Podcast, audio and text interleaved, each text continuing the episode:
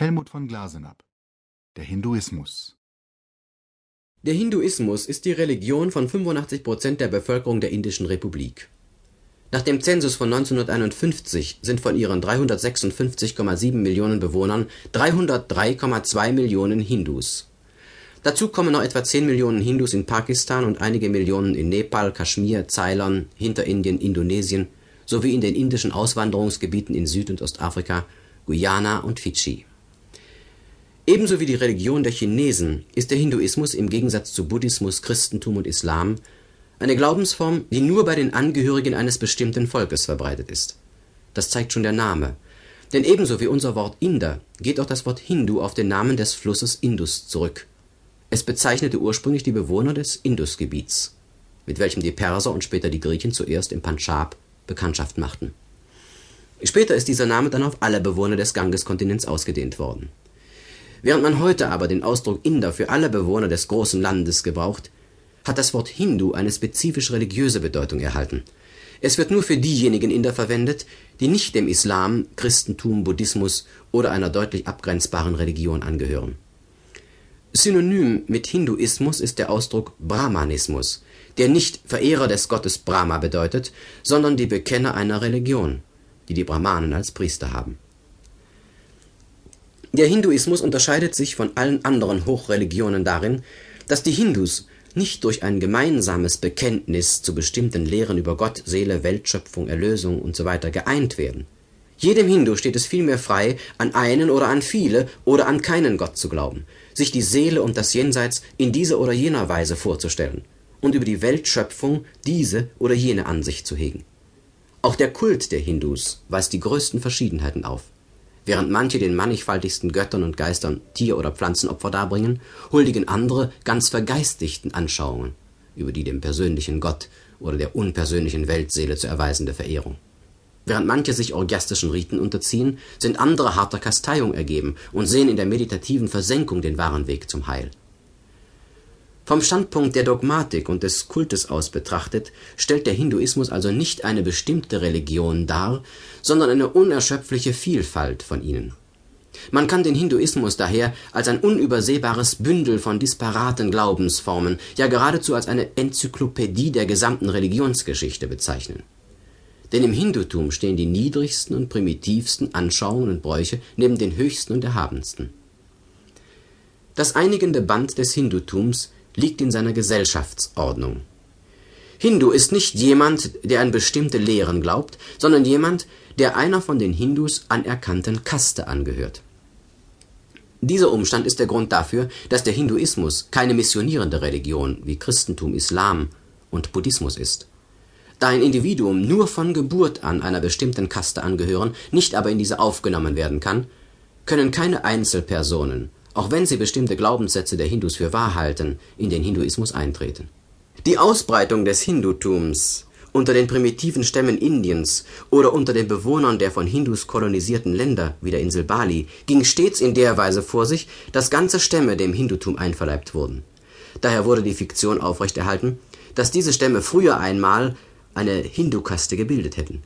Diese frühere angebliche Zugehörigkeit kann dann durch geeignete Reinigungszeremonien wiederhergestellt werden das Kastenwesen ist also die gemeinsame Grundlage des Hinduismus. Dieser ist somit letzten Endes ein religiös-soziales System.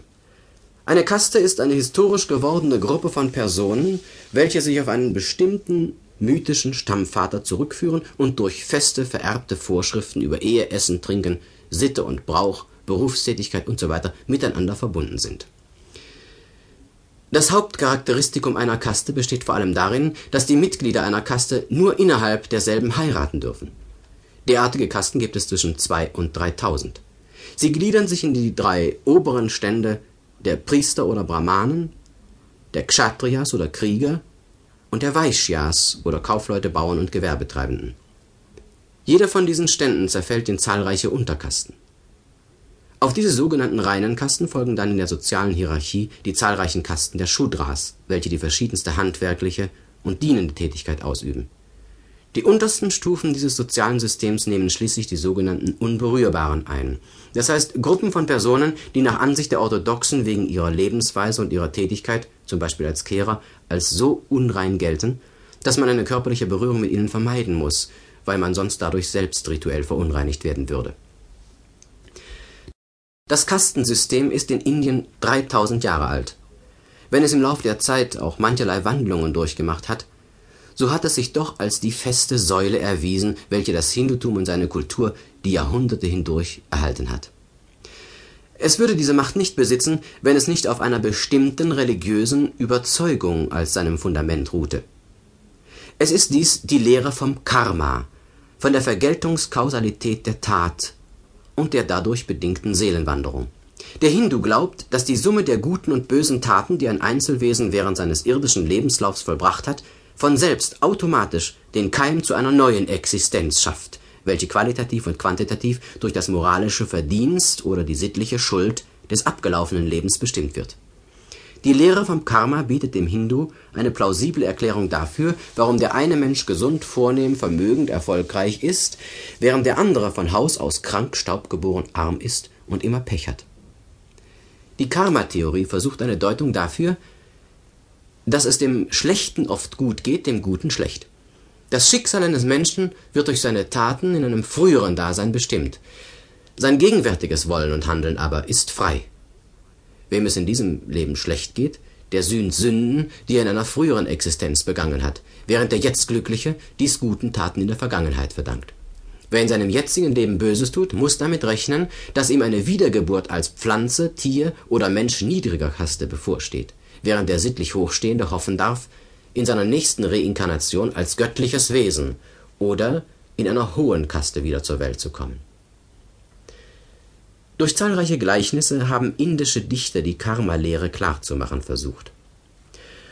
So sagt die Bhagavad Gita, dem Manne gleichend, der ein altes Kleid beiseite wirft, dass er ein neues wähle, wirft ihren alten Körper auch beiseit, in einen neuen einzugehen, die Seele.